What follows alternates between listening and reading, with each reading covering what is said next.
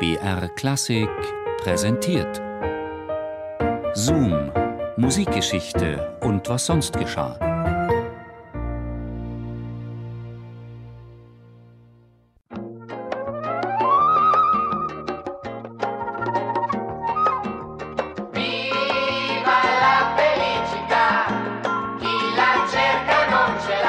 Überall ist glückbringende Musik. Keiner kann ihr entgehen. Beim Zahnarzt, beim Friseur, im Flugzeug, im Supermarkt, allenthalben dudelt es, ohne vorher zu fragen, aus Lautsprechern. Das war natürlich nicht immer so. Es ist noch nicht lange her, da hatte jeder Ton und jeder Laut seinen ganz natürlichen Ursprung.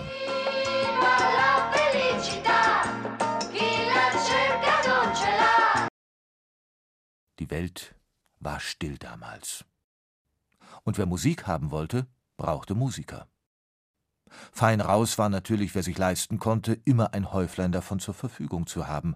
Man brauchte nur mit den Fingern zu schnippen, und schon gab's Menuett und Kontratanz à la carte.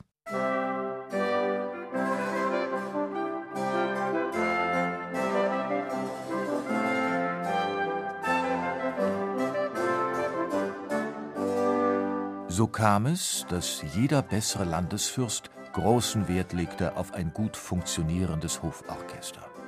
Hofmusiker und Hofkomponisten waren ganz normale Bedienstete wie Koch und Küchenmeister, ihr Schicksal abhängig von Lust und Laune des Dienstherrn. Wie unangenehm diese Unfreiheit empfunden werden konnte, wissen wir, seit Wolfgang Amadeus Mozart den Fußtritt eines fürstbischöflichen Lakaien zum Anlass nahm, seinen Dienst zu quittieren und fortan sein Glück als freier Komponist zu versuchen. Es scheint, als sei der Adel seitdem zur Einsicht gekommen. Ist doch heutigen Tags die Sitte, sich einen Hofkomponisten zu halten, in ganz Europa nicht mehr anzutreffen. In ganz Europa? Wirklich in ganz Europa? Natürlich nicht. Eine von unbeugsamen Briten bevölkerte Insel hört nicht auf, dem Fortschritt Widerstand zu leisten.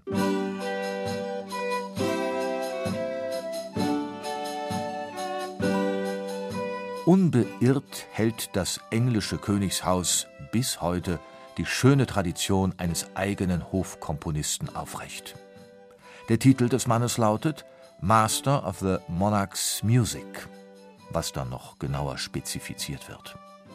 Je nachdem, ob das Land gerade von einer Königin oder einem König regiert wird, gibt es einen Master of the Queen's Music oder einen Master of the King's Music.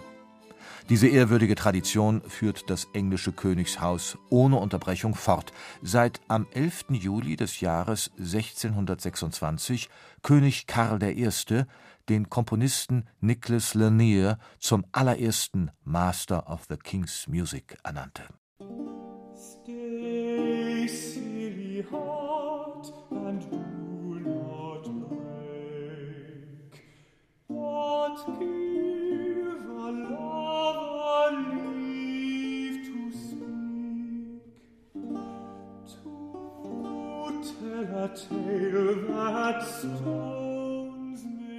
Wie bei so vielen Komponisten seiner Zeit weiß man von Laniers Leben heutzutage nur noch recht wenig.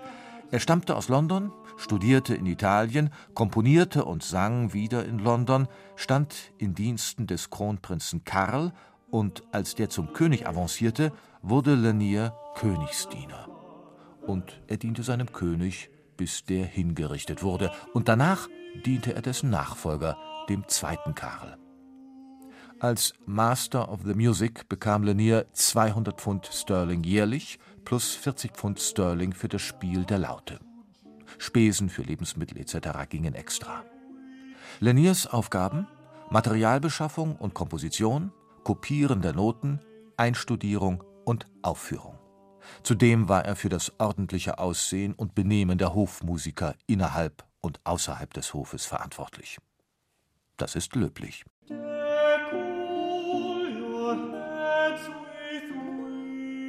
Der derzeitige Master of the Music heißt Peter Maxwell Davis und unterliegt keinen so schweren Pflichten mehr. Genau genommen unterliegt er gar keinen. Das Amt ist nur noch ein Ehrenamt. Davis erhält ein Honorar von jährlich 100 Pfund Sterling. Dafür kann er, wenn er möchte oder wenn er sich durch ein außerordentliches Ereignis im Königshaus dazu gedrängt fühlt, ein paar kompositorische Kleinigkeiten abliefern. Eine Fanfare beispielsweise, wenn ein Kind geboren wird. Das muss er aber nicht, dazu ist er nicht verpflichtet. Irgendwie wirkt er so ein bisschen unnütz, der Master. Als vor zwei Jahren der damalige Master gestorben war, fing sofort eine Debatte an, ob der Posten noch zeitgemäß sei oder ein abzuschaffender Anachronismus. Die Zeitung The Guardian bemerkte, dass die Königin an Musik nicht das geringste Interesse zeige. Auf ihrer Webseite findet zwar der Master of the Horses Vorstellung, aber von ihrem Hofkomponisten sei dort nichts zu sehen. Ebenso wenig übrigens von ihrem Hofdichter, der offenbar auch irgendwo ein völlig unauffälliges Leben führt. Also, wozu das Ganze noch? Dabei übersah der Guardian jedoch, welch nützliche und durchaus auch wiederbelebbare Funktion die Musik bei Hofe seit jeher gehabt hatte.